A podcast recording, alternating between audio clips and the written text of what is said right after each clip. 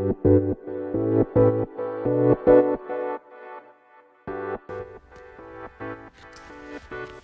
い。こんにちは、えー、石川祐希の10分間の時間です。こういう始まり方をちょっとあの定番にしていこうかなと思うんですがえー、と早速まあほん数時間前に始めて SNS とかでシェアしてあとまあ他の方にシェアとかしていただいて結構質問いっぱい来たんですよね。もう10個ぐらいかな。でちょっと全部をあの答えられるかわからないですがえー、っとお答えしていこうと思います。レターですね。レターという機能があってそこからご質問いただいたので。でまあちょっと重複してるようなのもあるのであのそれはまとめちゃうかもしれないんですけどえー、っと今回のやつはの質問は、えー、なんで国内で試合をしないでわざわざアメリカで試合をしたんですか？っていうね あの質問ですね。えー、っとまああのな去年その前かな？の去年はね試合なかったはずだからその前の年ですね。のワールドマスターラスベガスのそれに出場したんですね。もうそれも数年ぶりにそのことをこうあのおっしゃってると思うんですよね。でまあ国内でしないのになんでアメリカでするんだ、まあ、もしかしたらちょっと あの批判的な感じなのかどうかわからないですけど単純にですねその、えー、っと前の年にあのコブリン・イヤ先生ですねフーベン・シャーレス先生が、えー、っと東京に来られてで1週間ぐらい僕毎日アテンドしたんですよね。でいろいろ話してでその時にあの試合に出ないのかみたいになっていやちょっとねいろいろ道場の仕事忙しくて出れないみたいなことを言ってたんですけどなんかもう毎日のようにこうプッシュされて「出ろ出ろ」みたいな「でいやー」とか言っててで最後もう断りきれなくてあのワールドマスターの前に僕はラスベガスでキャンプをしてるからワールドマスターには必ず行くからそこで試合をしろとそしたらあの俺がセコンドについてやるみたいなそういう会話があってなんかちょっと勢いで「押す!」みたいな感じになっちゃったんですよね。でまあでも言った以上あそれやろうと思ってその1年間は結構練習もまあ頑張ったんですけどうんまあ試合は本当に全然ダメであのもうあっさり5-0かな？とかももうちょっと取られちゃったかも。であのパスガードされて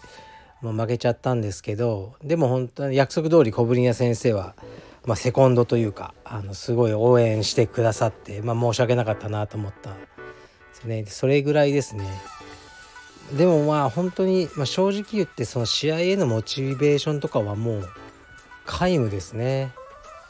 うん僕にとってのそのもう戦いは道場の運営なのでその自分の練習とか本当は両方できる人はねあのすごいですよね。あのアマゾンまさにホープの白木くんとか、まあ、どうやってやってるんだろうと思うんですけど、まあ、僕の場合はちょっとその両方っていうのはできなくて自分の練習することによって道場の運営がおろそかになるとあすごくたくさんの方に迷惑をかけるので、まあ、僕の優先は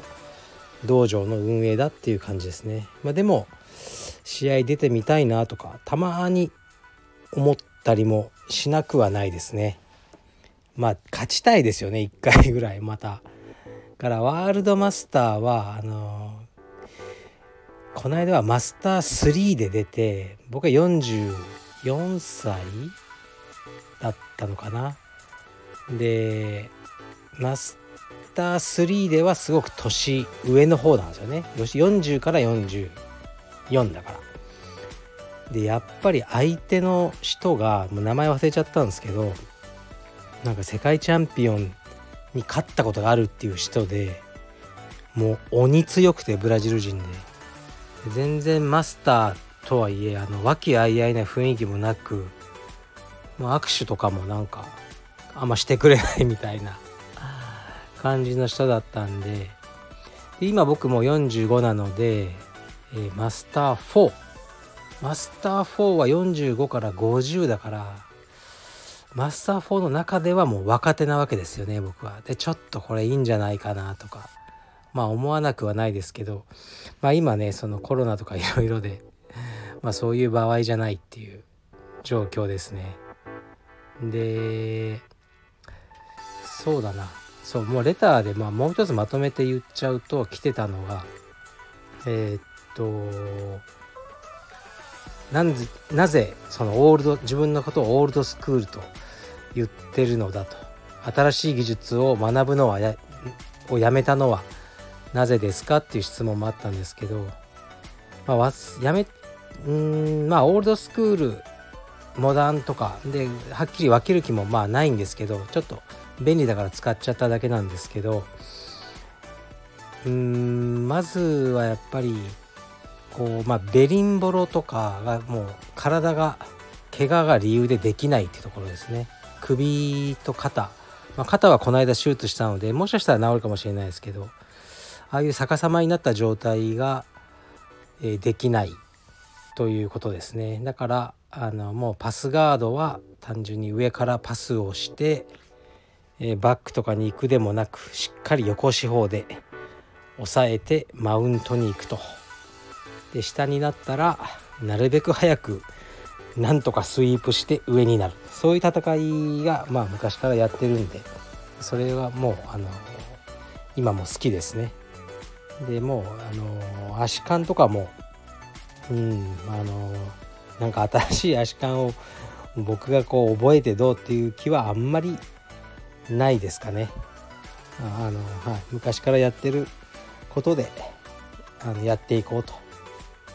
と思ってますね。でまあそもそももう僕はあのカルペディエム青山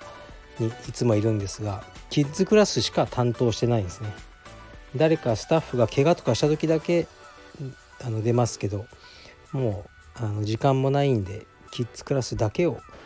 教えてるのであのそうですねもうそんなにこう YouTube を見て最新の技を覚えてっていうのはやってないですね。はい、もう一つなんかそういう関連の質問があったんだけど何だったかな？同じようなそうです。ねあそうですね。やっぱままた試合に出ないんですか？とかあ質問もあったんですけど。うん もう興味ないでしょそんな僕に。僕の試合に。うん。だからまあやるかもしれないですけどあのー、そうですね。やらないかもしれないしまあ特に興味はないというところですね。はい。でだからそうもうやっぱ好きな人は多いんですよね。試合出てる先生たちってすごいですよね。40代超えてまだマスターとかもう下手したらアダルトのに出ちゃうとかねすごい尊敬します。すごいなと。でも僕の中で言うと年齢よりも年齢が40過ぎてても、まあ、独身とかだったら試合はしやすいかなと思うんですよね。うん僕の場合はやっぱ家庭子供とかがあのー、結構大変大変って言い方はおかしいんですけどね。あのまあ普段はもう夜は息子子供をあのお風呂に入れるっていうルーティンなのでそうするともう6時半クイッズクラスが6時に終わって6時半か7時には急いで帰宅すると。それからあのお風呂に入れたりですね。をあのほぼ毎日やってるんでそうすると夜練習はできないし、ね、夕方はキッズクラスの指導だしみたいな、まあ、昼、ね、やれるじゃないかって言われたらまあそれまでなんですけどね。まあしいろいろあるんですよ事務仕事も。だから、えー、できないっていう感じですね。はい。でもまあね45歳別にうん、ね、60歳ぐらいまで試合やってる人もいるわけだから僕もひょっこりとあの出てさっくりとあの負ける姿を皆さんに披露する日が来るかもしれません。その時はあのお楽しみにっていう感じですね。おこれで今ちょうどもう10分ですね。これこの辺にしますけどえー、っとまあレターはえー、っといまだに僕もちょっと機能がよく分かってないんですけどだんだん分かってきたんでとりあえず質問をえー、っと今回の分で3つお答えしたはずなので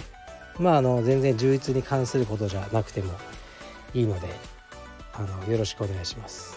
なんかね結構デリケートな質問もあったんですけどなるべく答えようかなと思ってで文章で書くよりもなんかニュアンスが伝わるかなってあの思いましたね。だからやっていこうと思います。それでは、えー、また多分明日ぐらいにやります。失礼します